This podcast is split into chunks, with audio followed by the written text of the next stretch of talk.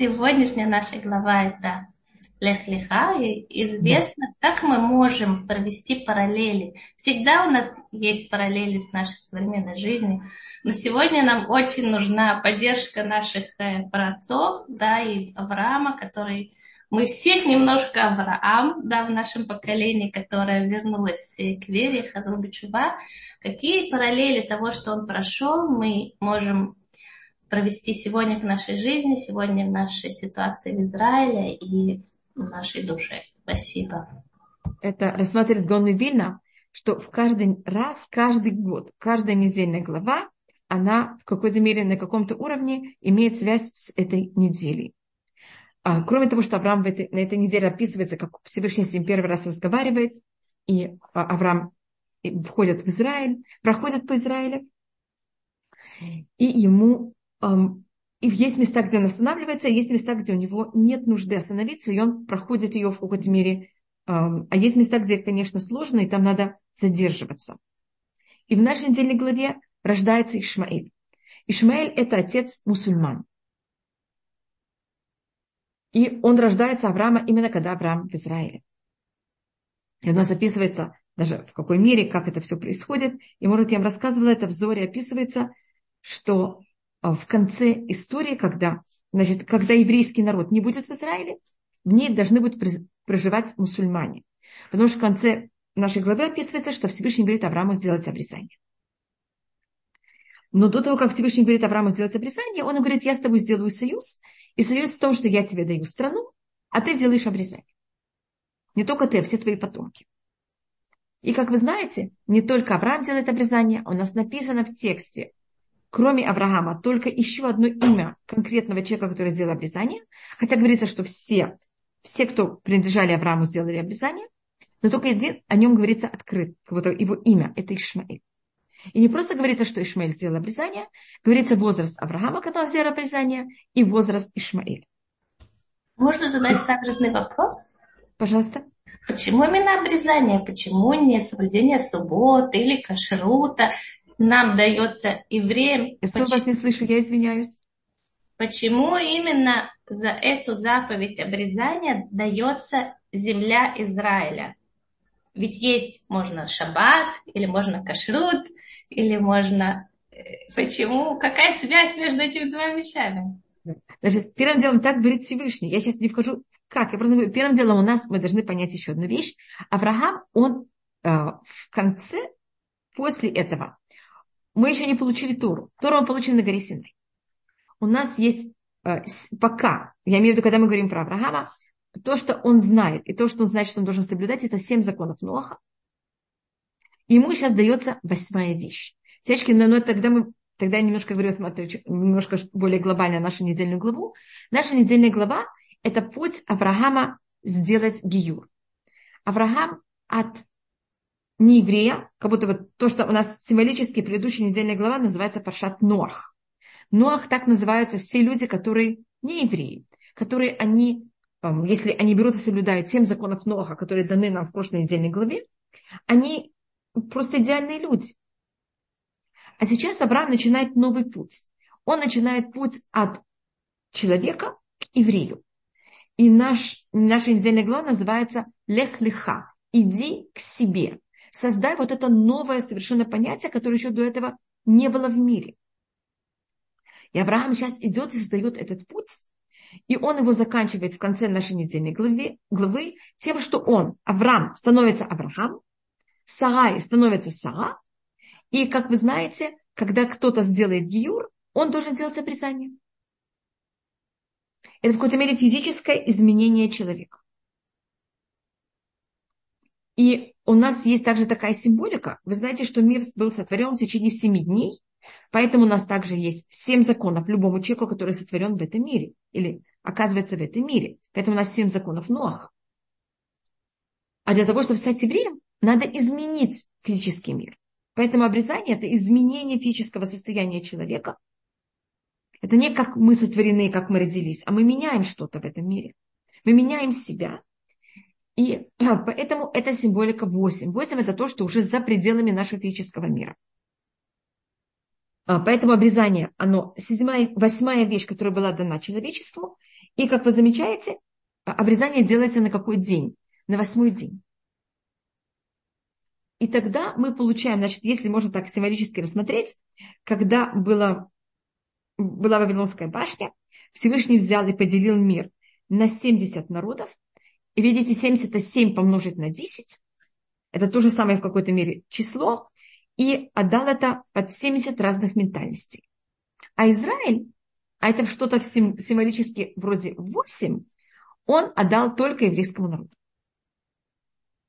Значит, если мы делаем обрезание, мы получаем Израиль. Израиль, оно вне как будто бы отделения этих 70 ангелов, если можно так сказать, 70 ментальностей. И поэтому то, кто, только те, кто делают обрезание, имеют власть над Израилем. Можно тогда еще один каверзный вопрос? Да-да, пожалуйста. Почему, И как вы если... замечаете, только, извините, извините, я только когда закончу, вы знаете, что в течение всей истории а хотя христианский мир очень хотел властить на Израиль, над Израилем были э, э, крестовые походы, но глобально, когда мы говорим о последних 1300 лет, кто властит над Израилем, это мусульмане. У нас есть э, Брита... Великобританская империя, которая властит над Израилем в течение 30 лет. У нас есть крестовые походы, которые были там сколько-то лет. Но если видите, это какие-то маленькие деления совершенно, когда мы говорим о тысячелетиях или с, сотни лет, когда я говорю о 30 лет, это маленькая часть. Пожалуйста.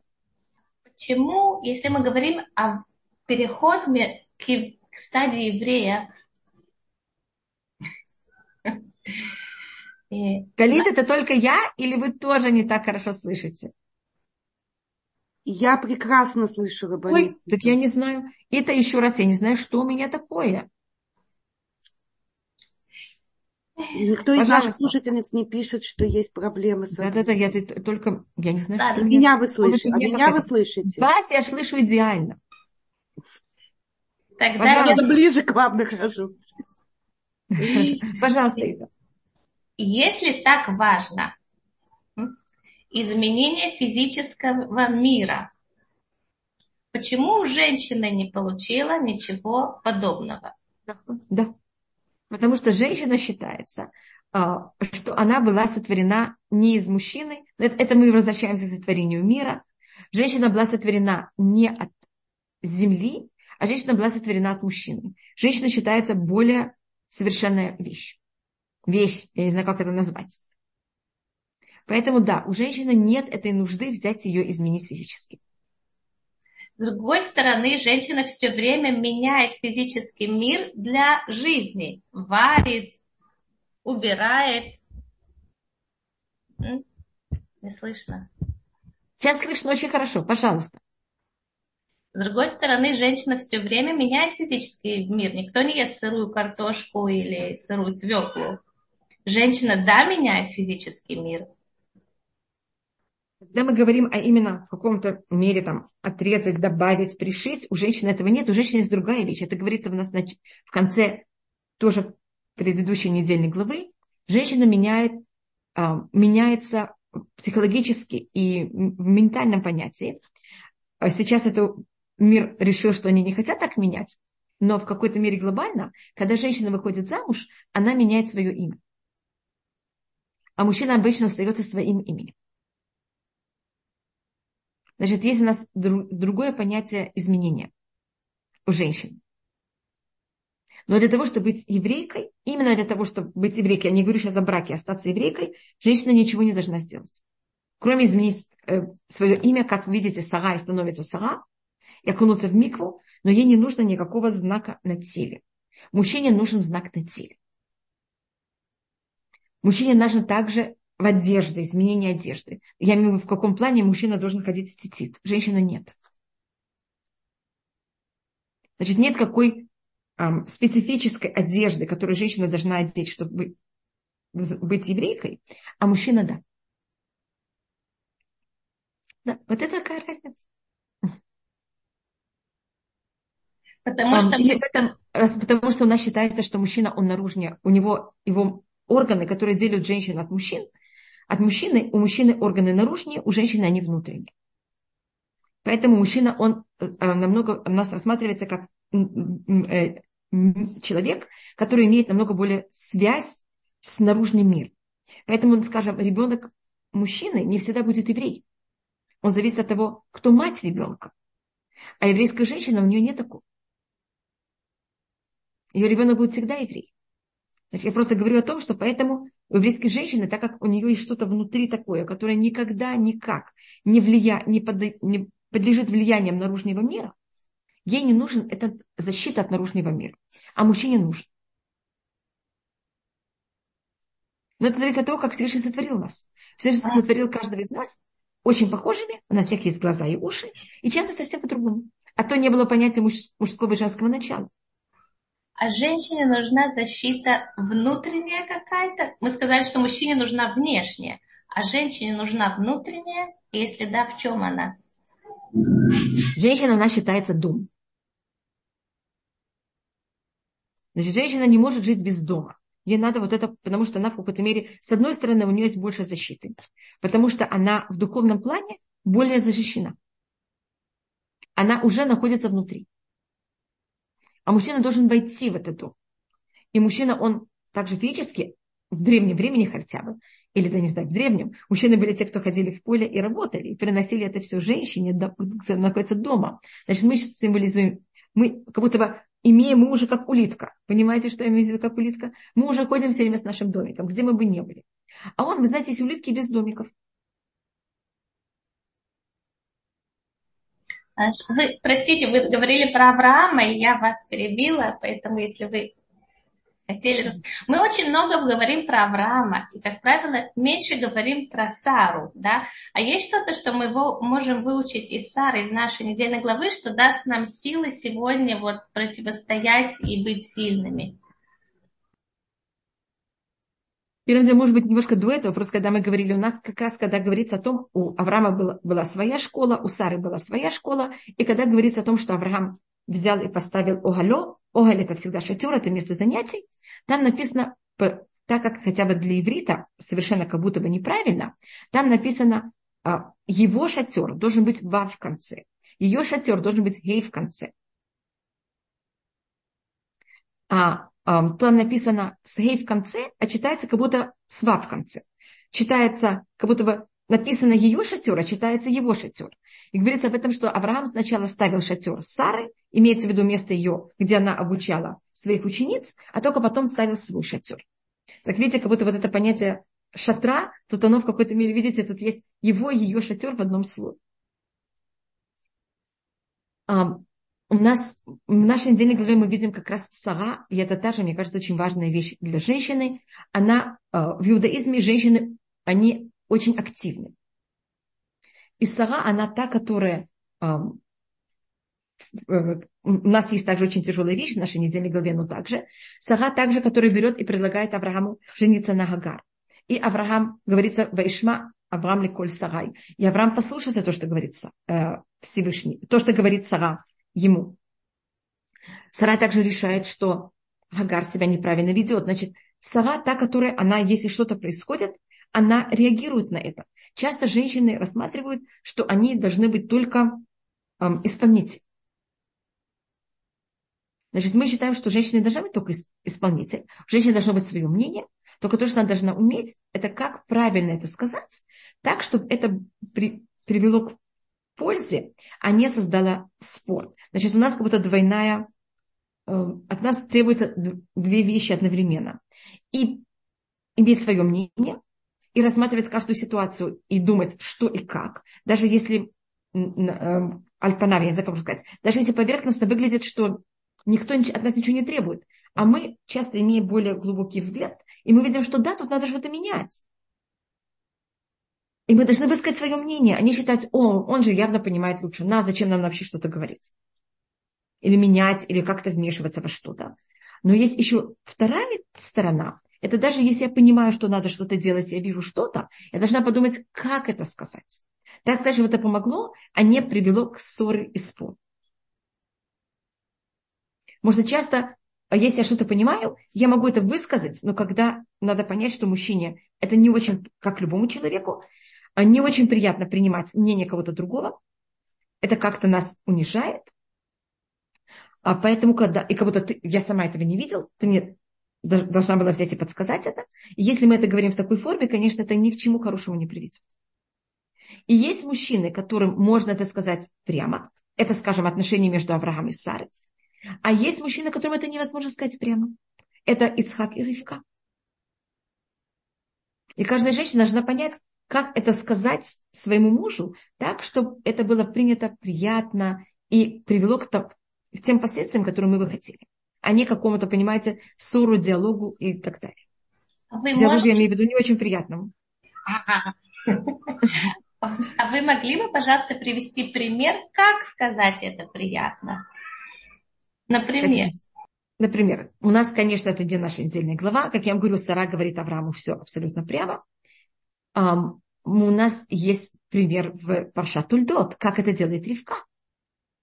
Ривка там делает целое представление. Она берет, берет и шлет Якова переодетого, так, чтобы я, Ицхак сам понял, кто такой Яков и кто такой Исав.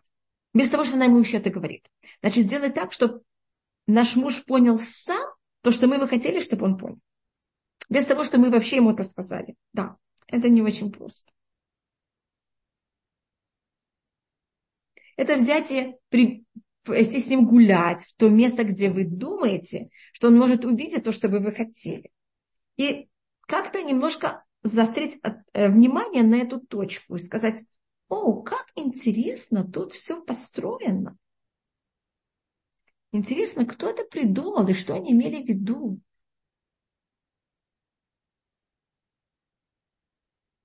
Это требует... это только как пример, понимаете, каждая ситуация... Это требует большого такта и умения, как это, и, и пуг, и умение сдерживаться. Да. Ведь когда нас обуревает какая-нибудь гениальная идея, мы же идем как танк обычно, да? Как, откуда взять вот эти силы, быть не танком, а такой... Так вот это женственность, мне кажется. Мужчина, у него есть идея, он сразу с ней летит. А мне кажется, женщина, она может взять, вот подумать еще раз. Это, это очень важная цель женщины, потому что если будет только мужчина, не будет, понимаете, рядом кто-то, Всевышний сотворил мир так, что у меня есть две ноги, Всевышний сотворил так, что пара была из двух человек. Вы знаете, мне кажется, мы говорили об этом, что есть ящерицы, которые не однополые. Но Всевышний решил, что именно в браке должны быть два человека. И это так правильно, что так был дом э, обычно. И поэтому надо вот эти два, два совершенно разных взгляда. Если каждый из нас пробует быть мужчиной или каждый из нас пробует быть женщиной, так это как будто, понимаете, как мы снова оказываемся одно.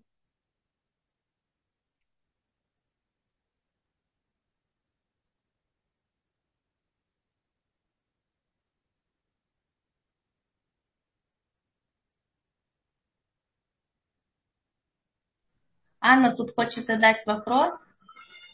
Она, да, я видела, что она подняла руку. Я просто не знала, можно ли дать ей слово или нет. Галит. Анна. А, да, доброе утро. Огромнейшее спасибо, вы рассказываете такие э, глубокие вещи. Э, у меня на самом деле есть два вопроса, если можно ответить. Один, который э, меня все время волнует, может быть, я забываю ответ. Э, почему Авраам э, от э, царя с дома, это понятно, но почему он ничего не отдал э, царю Египта? Потому что там тоже как бы это все немножко странно. То есть, короче говоря, чем отличается царь э, с дома от царя Египта? Наверное, не так много. Оба были наверняка идолопоклонниками и э, аморальными, потому что Авраам говорит, что там аморальное было общество. Это первый вопрос. Чем отличаются эти две ситуации? Что в одной ситуации Авраам Э, как бы взял то, что ему предложил царь, а в другой полностью отказался. А другой вопрос, э, когда Всевышний говорит Аврааму, уходи передо мной, э, то чем это отличается от того, что написано у царя Давида, «Шивите Хашем линагдитами». То есть я всегда перед собой представляю Всевышнего, и поэтому не, от, не пошатнусь. То есть чем отличаются вот эти вот два состояния, когда еврей должен ходить перед Всевышним, или когда он должен ставить Всевышнего перед собой. То есть есть тут какое-то отличие. Анна, это очень... можно, можно, простите, пожалуйста, я вмешаюсь. Анна, если можно, вы могли бы задать ваш вопрос в конце урока или ближе к концу, потому что мы сейчас хотели бы разобрать как, э, как что мы можем учить от Сары. Да? Мы бы не хотели сейчас начинать другую тему. Согласна. Но, Ладно, это очень-очень интересные вопросы. Очень интересные вопросы. Я постараюсь ответить. Но, пожалуйста, Ита, если вы хотите сначала закончить про Сару, пожалуйста. А у нас а, это одна минута, потому что после полчаса я уже начинаю отвечать. Извините, что Хорошо. я так Вы а, сказали, угрожаю. Мы сказали одна вещь, которую мы можем учить от Сары, это быть активной, не ждать только то, что как-то вещи сами собой, ну, не сами собой так случатся, да, а быть активной. И второе, что мы можем еще учить от Сары? И, и следующий вопрос, ведь нам известно, что у Сары были хорошие намерения. И Авраам у него были хорошие намерения. Как получилось так, что эта прекрасная идея, которая была у Сары дать Аврааму Агар, принесла в конце концов такой ужас, что Сара сама решила выгнать их. И с этим пришла к Аврааму. Как получилась такая прекрасная идея двух прекрасных людей? В чем был шореш? Корень того, что вышло так в результате негативно. Одна из вещей, это, а, снова, я не знаю, можно такую вещь сказать, значит, Всевышний в нашей отдельной главе, Всевышний обещает Аврааму, что у него будет потомство. И Авраам в этом, и, в, и Авраам верит Всевышнему, что у него будет потомство. И тут вопрос, и это понятие Сары, что Сара она рассматривает и думает, у Авраама будет потомство однозначно. Будет ли у потомства от нее? И тут у нее в какой-то мере есть немножко сомнения в себе, и эта вещь, она в какой-то мере она из-за скромности. Потому что э, Сара говорит, да, Авраам, у тебя будет потомство. И Всевышний обещал, и Сара ждет 10 лет. И 10 лет ничего не происходит. И тогда Сара начинает думать, может быть, проблема во мне, а не в Аврааме. А Всевышний же ему обещал, что у него будет потомство. Ишмаэль рождается, когда Аврааму 86 лет. Они пришли в Израиль, когда Аврааму было 75. Вы видите, что прошло. И говорится, что это было в конце 10 лет. Значит, тут вопрос, а, насколько даже, и это очень сложный вопрос. Это вопрос битахон и штадлют. Это понятно, что такое битахон бештадлют? Насколько я должна быть уверена в Всевышнего, насколько я должна с своей стороны что-то делать, и насколько у меня должны быть сомнения внутри себя. А меня тут спросили, почему она не предложила еврейскую налужу, тогда не было. Мы еще находимся в периоде, когда а, Авраам конечно доходит до понятия то, что мы называем сейчас иудаизм, когда Аврааму 99 лет, а мы сейчас находимся, когда ему 86.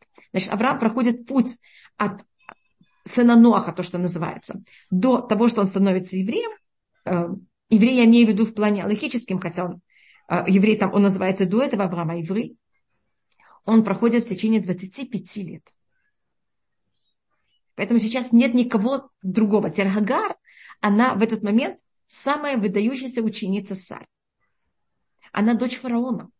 Надо понять, что она а, просто великолепная женщина. Она не кто-то там просто так. И Сара считает, что она может и быть ее наследницей. И Сара дает ей эту возможность быть наследницей. Это говорит устное предание, что там точно происходило.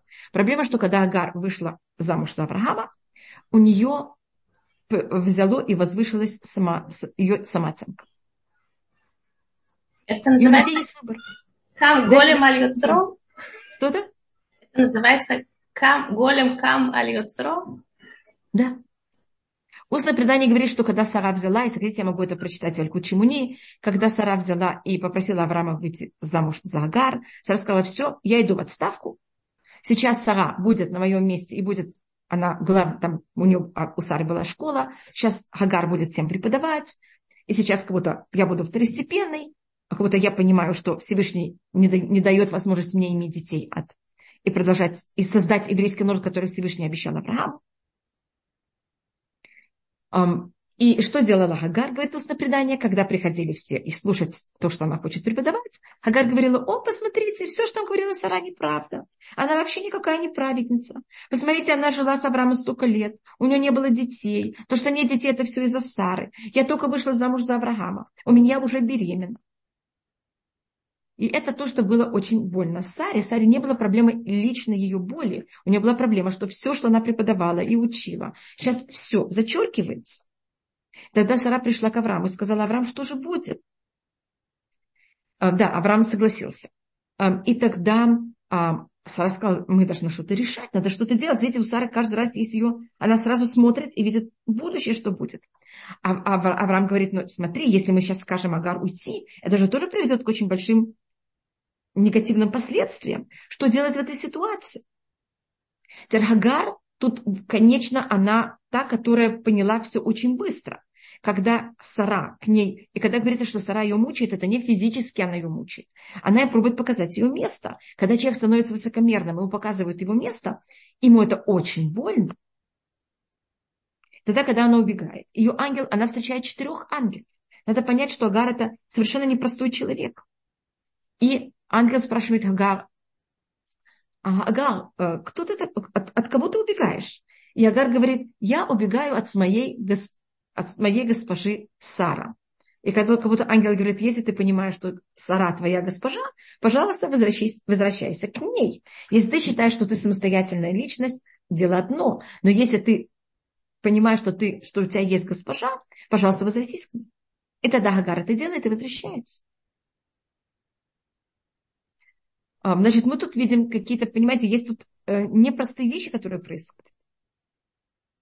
А вы могли бы немножко больше раскрыть действительно вот это соотношение между штадлутом, вером и уверенностью или неуверенностью в себе? Какая должна быть пропорция в этих вещах? Эта вещь очень эм, индивидуальная, поэтому это очень сложно это рассмотреть, потому что так как у каждого человека должно быть, зависит от духовного уровня каждого человека, чем человек на духовном более высоком уровне, от него можно, это тоже не так просто.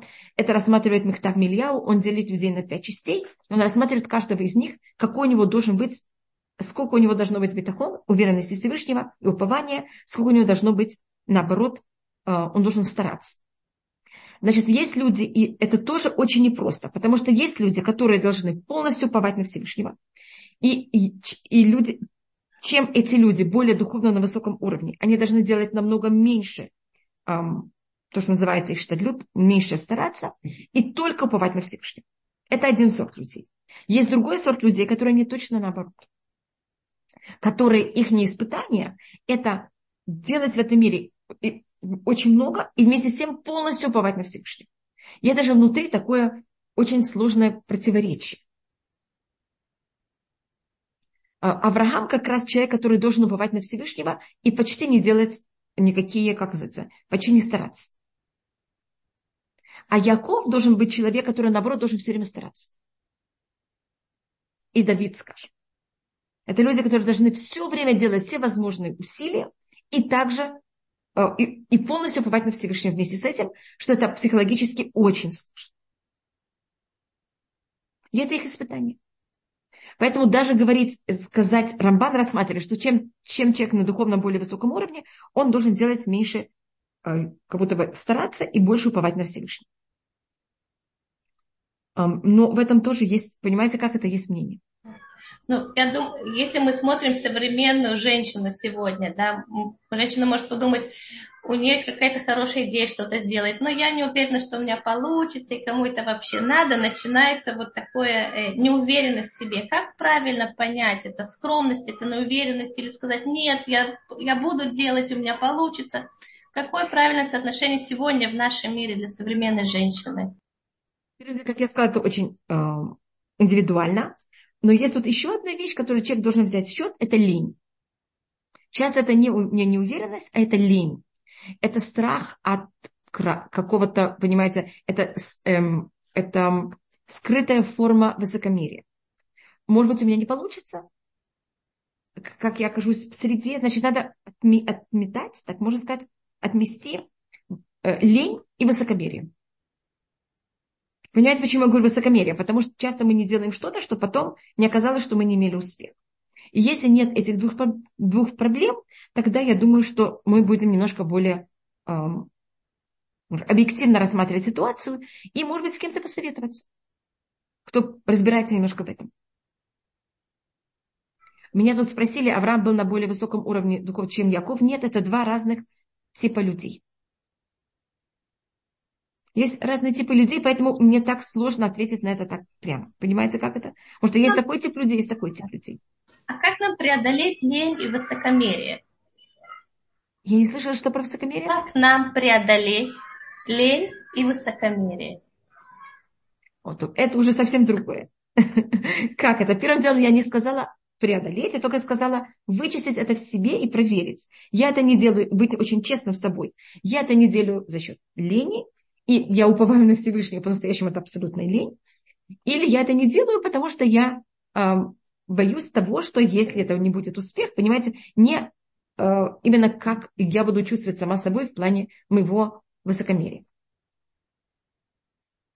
Мне кажется, только извините, Ита, мне кажется, что мы должны сейчас перейти на ответы.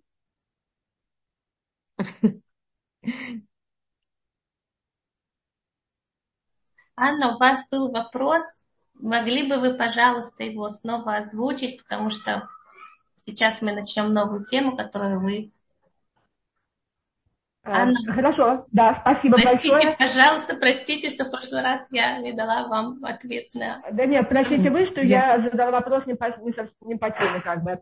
Mm-hmm. Значит, первый вопрос у меня был, почему Авраам э, взял а, от а, царя, от фараона, и ничего не взял, даже нитки, и сказал, что он, э, ну, понятное дело, что он взял да. специальное провозглашение. Ничего царя с дома. И второй вопрос, чем отличается ситуация, когда Э, Всевышний говорит Аврааму, уходи передо мной, а ситуации, когда царь Давид говорит, что он всегда представляет Всевышнего перед собой, тогда он не пошатнется. Да. Может быть, я начну сначала, э, хорошо, я отвечу сначала на первый вопрос. У нас, э, когда фараон берет и дает подарки Аврааму, он ему дает эти подарки как будто бы как брату Сары. Значит, на самом простом уровне а, Авраам принимает эти подарки для того, чтобы как-то сохранить это, как называется, этот, э, вот это, это состояние, чтобы как-то помочь Саре, как-то ее оттуда вытащить из дома фараона. Эм, и также у нас есть, если это можно рассмотреть на немножко совсем другом уровне, когда Авраам берет, и, и может быть даже в этом э, понятии, имущество египтян, оно, он царь, он имеет на это право, это также вещь, которая она и Египет был в плане поведения фараона в Египте, он был по правилам властителя, как будто там достаточно нормальный царь. Когда мы переходим, поэтому он также, Авраам мог это взять, потому что а, фараон, он там не грабил, он не вел себя как-то нечестно относительно своих поданных. И поэтому это имущество, которое он дает Авраам, оно в какой-то мере законное. Э, это один уровень, даже я сказал, тут два уровня. И третье понятие, то, что Авраам сходит в Египет, это в какой-то мере, если мы рассматриваем того, что происходит, а, у нас есть понятие, он рассматривает Рамбан, это называется Масебут Сималибаним, то, что произошло с працами, будет происходить с детьми, когда все, что происходит с Авраамом, это то, что произойдет с еврейским народом в течение всей истории. Мы приходим в Израиль, а, мы строим храм, происходит голод, и за счет голода что мы делаем? Сходим в Египет. Знаете, даже не строим храм, мы живем в Израиле, это будет Яков, это будет потом его 12 сыновей, и в Израиле есть голод, и мы тогда за счет этого голода что делаем? Берем и сходим в Египет. Когда мы сходим в Египет, а, просто я извините, что я перепутала, я просто хотела рассмотреть одновременно два, э, два объяснения на то, что происходит с Авраамом, и это было у меня немножко через чур, я хотела все это объединить. Значит, я только возвращаюсь к тому, что э, это то, что произойдет с потомками Авраама через три поколения. Будет голод, они сойдут в Египет, в Египте будет их, будут их порабощать. Это символика того, что Сара была забрана в дом фараона. А, потом дом фараона был наказан за счет Сары. Это понятие того, что Египет будет наказан десятью казнями за счет того, что они порабощали еврейский народ.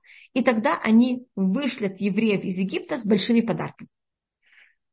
И когда Авраам берет эти подарки, он это символически, в какой-то мере, это имущество, которое потом еврейский народ будет выносить из Египта. Сейчас у нас есть другая вещь совершенно. Это с дом Ямуа, которые себя вели между людьми, они себя вели ужасно. Они были в какой-то мере, вы помните, когда они хотели принимать гостей, они были очень жестокими. И Авраам не хочет такое имущество. Как вы знаете, то, что произойдет с домом, это что все, а, это место будет полностью все эм, истреблено вместе с имуществом совсем. А египтяне, когда будут гнаться за нами, и они утонут в, э, в, море, в Красном море, море их выплюнет, и мы их добычу получим. Значит, у нас есть, и это то, что вы спрашиваете, это очень такой глубокий вопрос, какое имущество других людей мы можем пользоваться, и какое имущество, э, может быть, более точно, имущество злодеев. В какой ситуации имущество злодеев должно перейти к нам, и мы им пользуемся, а в каком, какой уровень злодейства должно быть, что даже имущество этих людей мы вообще не хотим и не имеем права брать. Да, спасибо. Значит, у нас да. Египет. Мы... Алло? Да, правильно, правильно, очень здорово формулируете, да. Значит, имущество Египта мы получаем, мы берем, мы им пользуемся. Имущество с дома мы не хотим. Имущество Амалека мы не хотим. Мы не имеем права иметь удовольствие от имущества Амалека. Значит, у нас, когда люди, они эм, жестокие, когда в них есть какое-то, понимаете, каче- человеческие отвратительные качества, мы не хотим их имущество ни в коем случае. Мы как будто это имущество передает это зло, когда мы им пользуемся. Оно как будто само имущество уже э, тоже пропитано этим злом. Да, мне говорит Эстер Сива как Верихо. Верихо считается, что там была проблема, что Иешуа дал обед. Он так вот добавил этот запрет. Там был спор, надо было это делать или нет. Поэтому это закончилось немножко плачевно, что Хан взял то, что не надо было, и потом евреям это пострадали. Пострадали от этого. И это был вопрос, очень интересная вещь, которую вы говорите, Эстер. Должен был ли это делать эм, эту вещь, э, должен был говорить Еушуа, что нельзя брать эту, эти вещи или нет. Но я просто делю, у нас есть дом и э, Амалек, и у нас есть Египет, и, другие, и также, когда мы захватываем Израиль, как мы должны в такой ситуации себя вести, как мы относимся к имуществу. Это один уровень. И еще одна вещь, которую хотел Авраам сделать именно со с домом. Сейчас я говорю совсем на другом уровне. Это Авраам очень хочет жителей с дома исправить. И тут такое, вы помните, что он потом за дом будет молиться. И так как он э, в какой-то мере их освободил, он на каком-то уровне ощущает за них ответственность. И так как он ощущает за них ответственность, он тогда хочет сделать киду шашим, возвышение имя Всевышнего, Всевышнего, чтобы они как-то исправились. И он думает, что если он не возьмет э, это имущество, это все-таки может быть, а так, а с дома они были просто, как можно сказать, помешаны на имущество, это был их не главный идол, Поэтому нет, нельзя принимать гостей, ничего, мы только все сами с нашим имуществом. Если они вдруг увидят человека, который согласен пожертвовать имуществом, они в какой-то мере, может быть, это как-то их исправит. Ну, тут есть, и как вы знаете, потому что Авраам сказал, что он не хочет от них ни нити и ни ремешка обуви, говорит устное предание, поэтому еврейский народ получил именно мецвод мужские. Он получил титит, это же ниточки, особенно синяя ниточка, которая должна быть внутри тетит. И он получил мецва тфилин, что это ремешки. А вторая, значит, это был первая. Вторая вещь, это у нас есть два уровня. То, что рассматривается, есть уровень, когда я с Всевышним, и это мое отношение с Всевышним. А есть другой совершенно уровень, это что я беру имя Всевышнего и распространяю его по миру. То, что Всевышний говорит Аврааму, хиталех лифанай, это значит возьми и э, в какой-то мере мое имя провозглашай во всем мире. Да, очень интересно.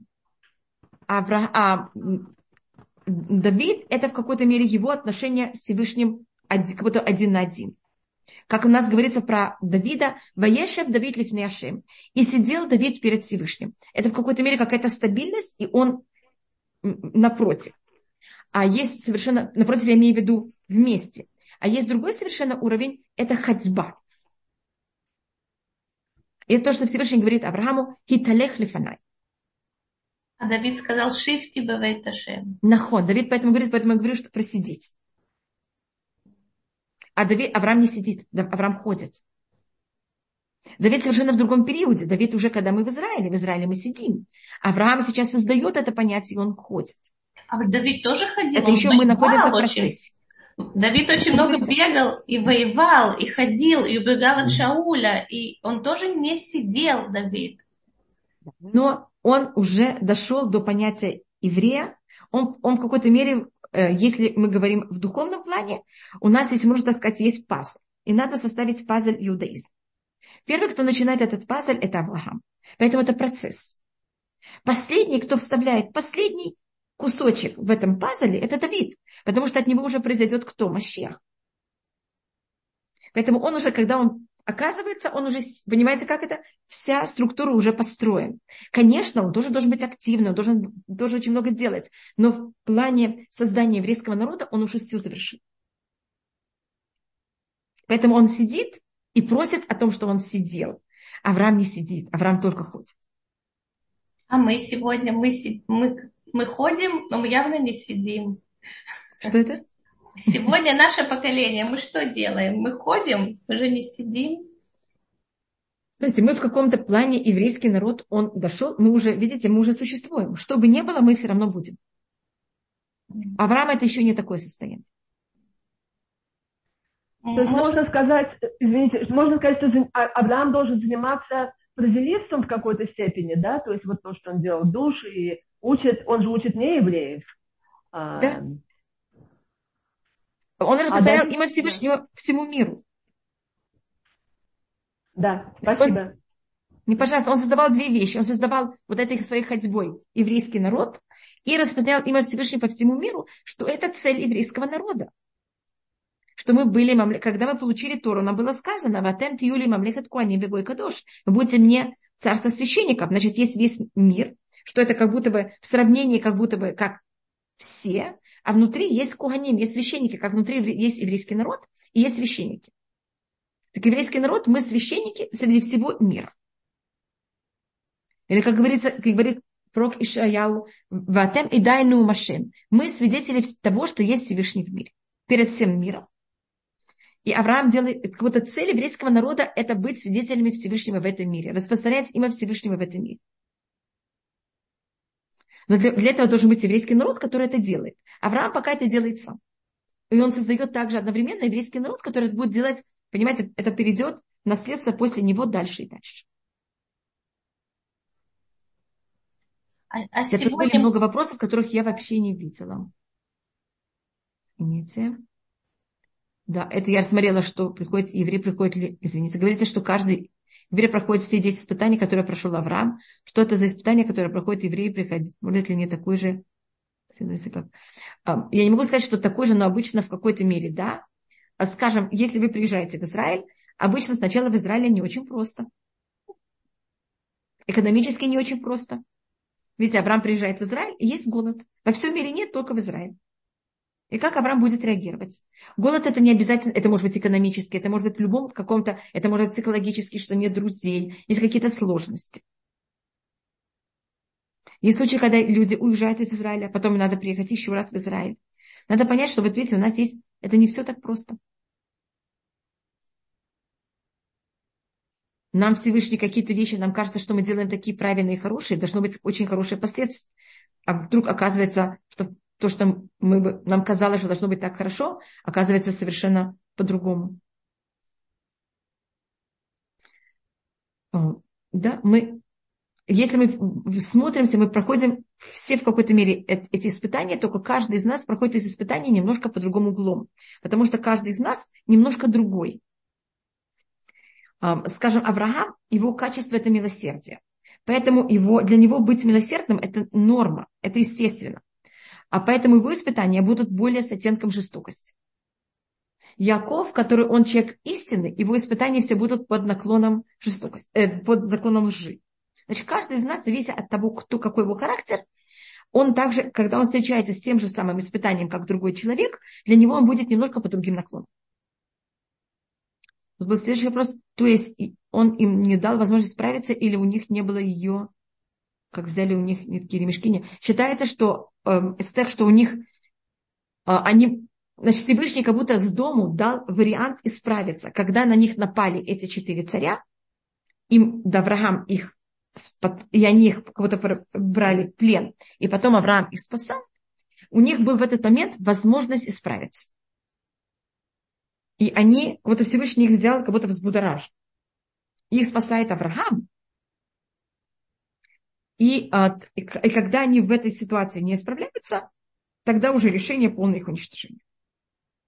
Всевышний нам всегда дает какую-то подсказку, как-то нас пробует исправить. Если мы справляемся, великолепно. можно сказать, да, можно сказать, что они все нам, конечно, а кто нас будет слушать? Приход, сделали для прихода Машеха, да. А кто нас будет слушать, я не совсем поняла. Мы все должны слушать один другого и э, стараться, чтобы всем как-то помочь. И, может быть, я что-то не поняла, Хава, Хава, так, пожалуйста, мне подскажите. Кто есть еще? Мне кажется, был какой-то очень длинный вопрос, который я не видела. А сейчас, да, писатель антисем... вешает не очень получается. Говорится о том, что мы сейчас в изгнании, и там э, есть антисемитизм. Как же идет мощно.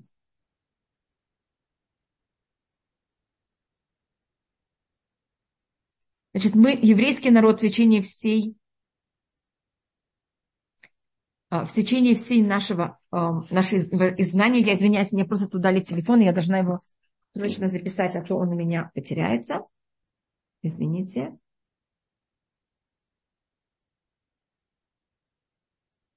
Все. У нас в течение всей нашей истории а, еврейский народ выжил именно первым делом. Полной верой Всевышнего, молитвой. И, конечно, мы стараемся сделать естественные вещи, которые в этот момент, э, они логичны. А, но вместе с тем, что что бы мы ни делали, мы должны понимать и верить, что все только от Всевышнего. А в момент, когда мы берем и в какую-то вещь начинаем верить, и а, ощущаем такое спокойствие, и говорим Всевышний большое спасибо, ты нам очень помог, больше ты нам не нужен. Извините, что я так неприлично говорю, нам сразу Всевышний это подскажет. Например, когда Израиль взял и построил какую-то неописуемую охрану на юге, и мы стали очень уверены в эту охрану, это стало для нас очень опасно. Ева, большое спасибо. Мы говорим, что мы должны имя Всевышний среди других народов. Нас любят, нас, кто будет нас слушать. О, мы должны делать свое. Значит, это тоже такая очень интересная вещь. Мы делаем свое, а, и это не наше, мы не знаем, кто и как это. И скажем, когда еврейский народ вышел из Египта, и были величайшие чудеса, были два реакции двух совершенно разных, эм, не могу сказать, людей, народов. И то об этом услышал и прыгнул к еврейскому народу. А Амалек пришел с нами воевать. Мы делаем свое, а как другие среагируют, у них есть выбор. Они могут за счет этого примкнуть эм, начать верить Всевышнего. И даже если будет один человек, мы рассматриваем, у нас нет количества, у нас есть качество. Если мы спасли только одного человека духовно, это великолепно. Видите, не надо, это тоже нас, это, кто меня будет слушать, это лень. И также, а если услышит только один, это высокомерие. Извините, что я пробую так это, понимаете, как рассматривать. Я делаю, что я делаю. Кто услышит, сколько услышит, это совершенно не мое дело. Но я с вами совершенно согласна. Надо это говорить в такой форме, чтобы нас услышали, чтобы это не привело к негативным, понимаете, реакциям. Мы должны это делать очень правильно и умно, и это тоже все не очень просто. Но мы делаем свое. И, конечно, тоже не навязываться. Если мы навязываемся, мы только отталкиваем людей за счет этого.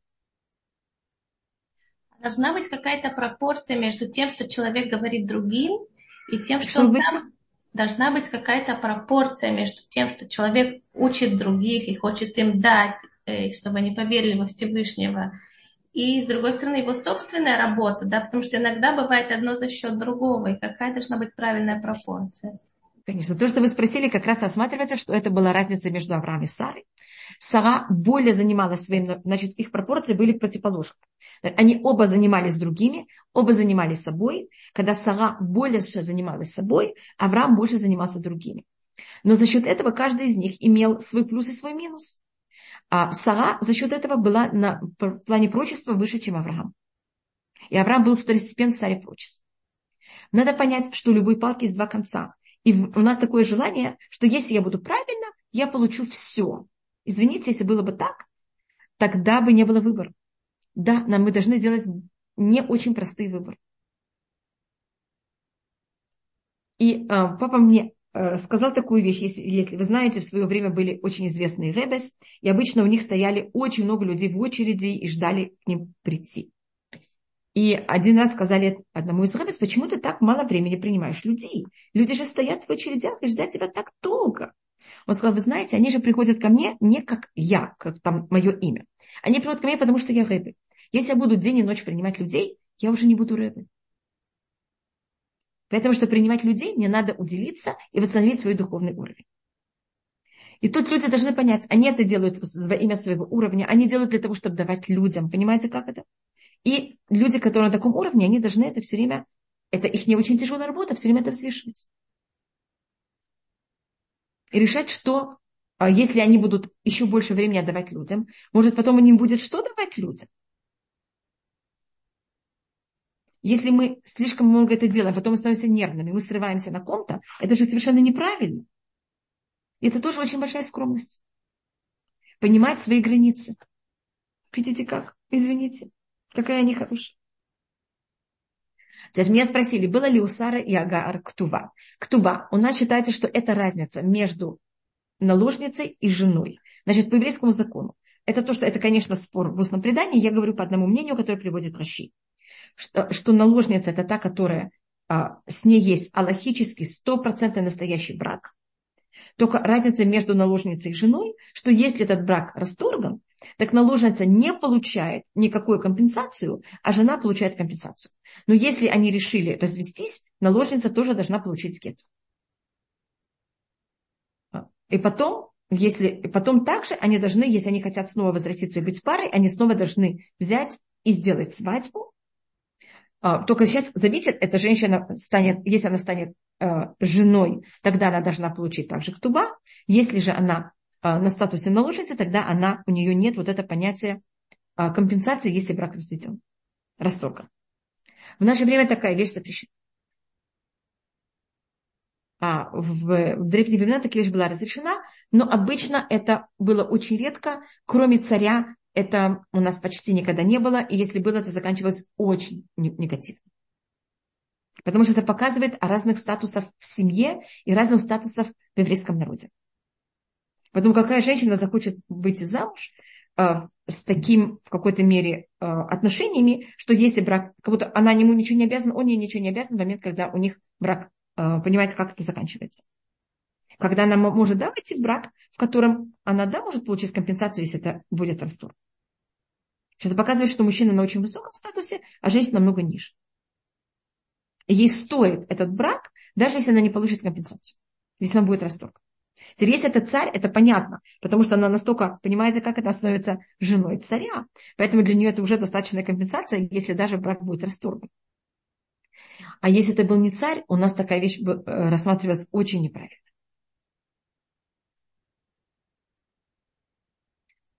Мне кажется, что мы уложились как раз в наше время. Мне казалось, что вы хотите сидур. Видите, я очень честно приготовила сидур, но я вижу, что мы до него э, пока не доходим. У меня есть последний вопрос, если можно вас еще задержать на пару минут, или вам нужно бежать, и мы заканчиваем. Я не слышу вас. Рабанит, это хочет задать вопрос, если у вас есть еще время задержаться. Пожалуйста, да, еще минуты. Только, я, только тут говорится, можно ли... Ну ладно. Пожалуйста, может ли быть такое, что будут гонения по всему миру на евреев? Я, я не знаю будущее, понимаете. Но э, мы знаем, что да, останутся, что когда после прихода Машеха мы знаем, что евреи будут привозить из других стран в Израиль. Это у нас говорится в проках. Рабанитита, вы задаете вопрос. Можно задать? Пожалуйста. И рассматривая то, что вы сказали, что с дом очень жестокий город. Зачем молиться о его спасении. Пусть они там все уже благополучно провалятся сквозь землю. Но просто это мне напоминает то, что происходит сейчас.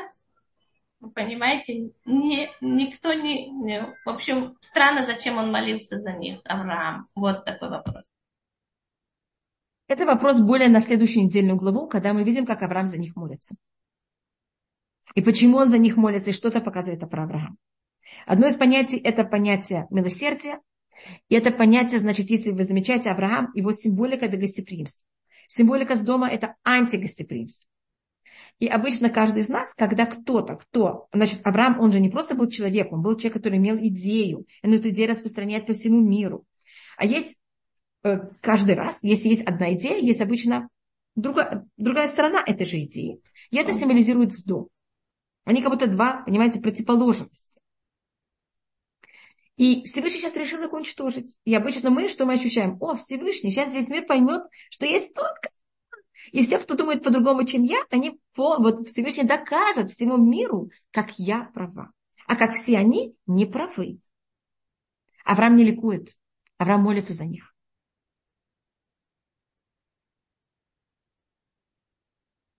Это понятие милосердия. Это понятие человека без никакой гордости и высокомерия. Это тут нет никакого понятия доказать себя, а только желание Всевышнего которое никак не скрыто. Вы знаете, я исполняю желание Всевышнего всегда и только. Но я это скрываю, понимаете, как это? Или как-то стараюсь под это было подкрыто, скрыто мое высокомерие, мои всякие какие-то другие желания. Авраама такого нет вообще.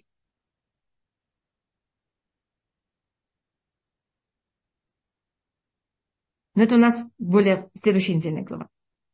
Банит Хава, я сейчас увидела, что у нас есть э, несколько поднятых рук. О, пожалуйста, я, я видела только Анну, я никого другого не видела. А, Малка, пожалуйста. Вау, сейчас я вижу Малку, до этого не видела. Э, добрый день, спасибо, что дали пожалуйста. слово. Рабанит Хава, у меня такой вопрос.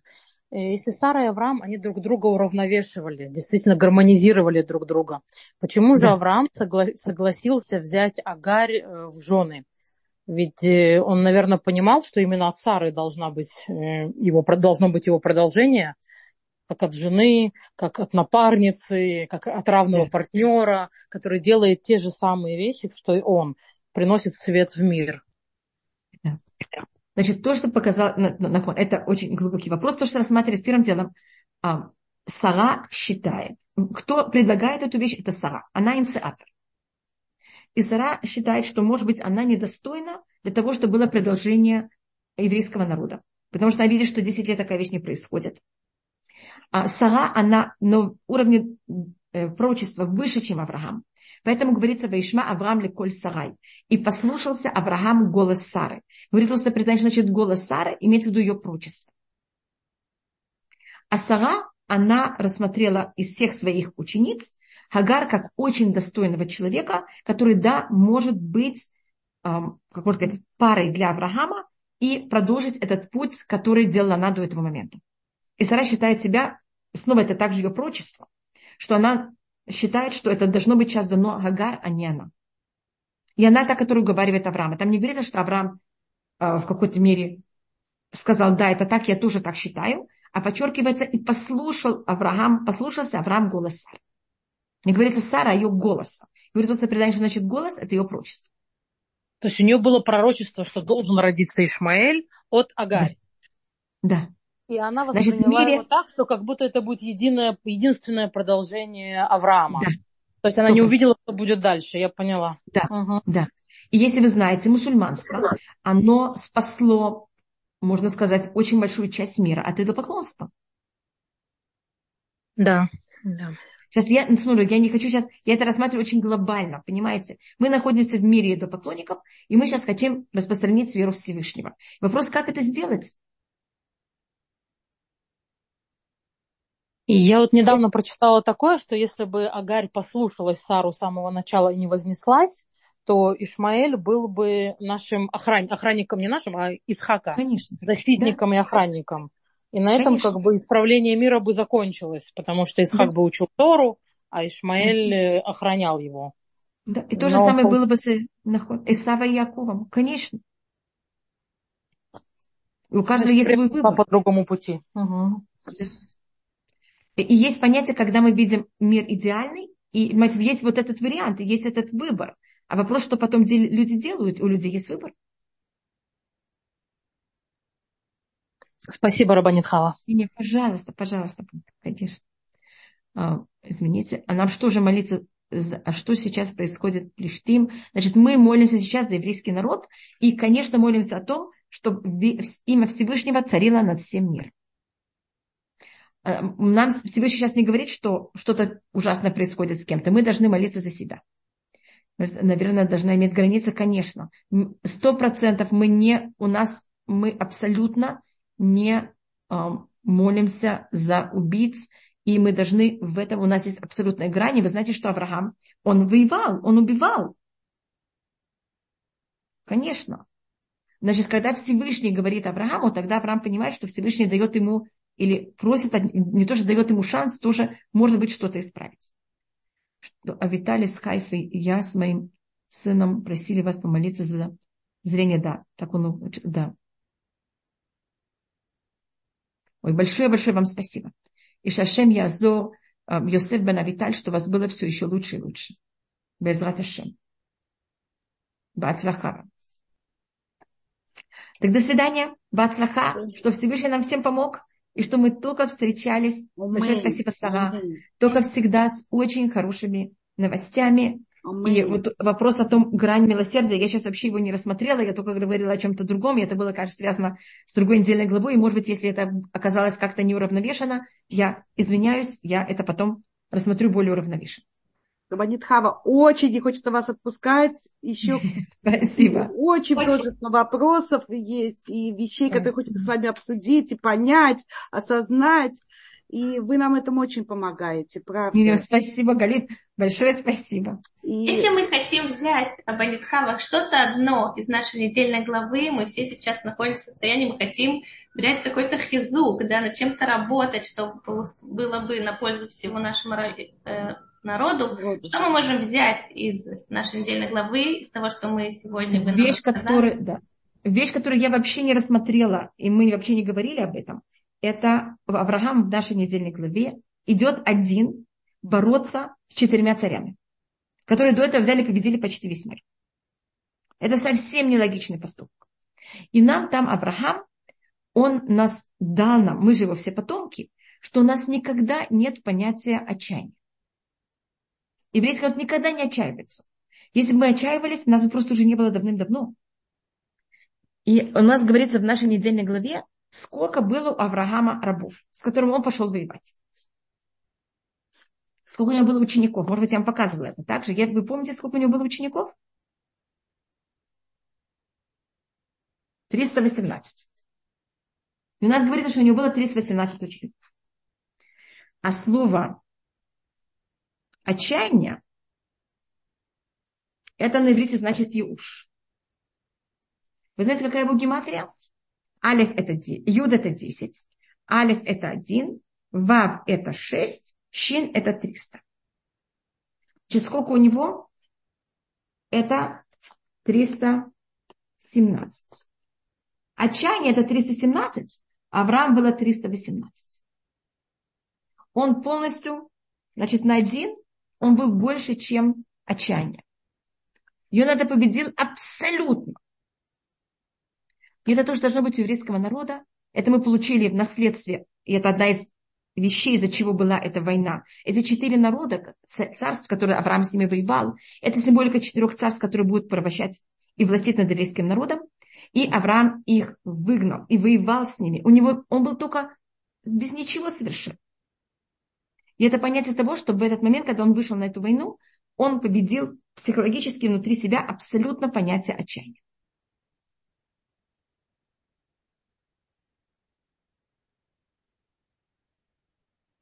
Евреи не делали из победы в войне фетиша, как в Терешней войне. Я, я не, Песя я не поняла, я просто не смогла прочитать. Вы сможете мне прочитать и сказать, что написала Песя? Рабанит Хава, я хочу задать вопрос. Э, так вот, то, что вы сейчас сказали, ведь получается, что когда у человека идет, можно сказать, с голыми руками, ему правда все, что остается уповать, это на Всевышнего. Да. А когда у человека есть оружие, то он себя чувствует сильным, и он перестает уповать на Всевышнего. Вот то, что вы, это очень тяжелое испытание. Это считается самым намного более тяжелое испытание.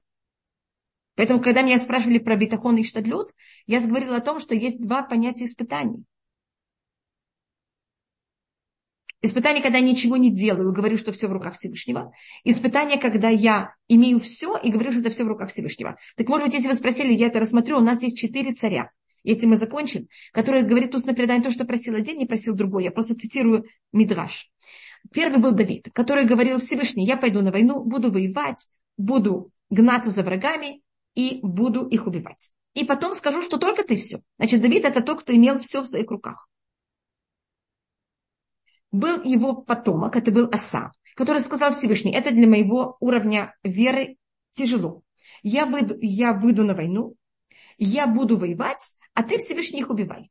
Не я буду их убивать, а ты. И тогда я скажу, что это все сделал ты. У него был сын Йошафат, который сказал, нет, это же для меня опасно. Я для меня опасно для моего упования. Я выйду на войну, я буду, э, я, я выйду на войну и только буду молиться. А ты, Всевышний, гонись и убивай их. А был еще другой потомок царя Давида, его звали э, Хискияу, который сказал Всевышний, нет, это все слишком для меня.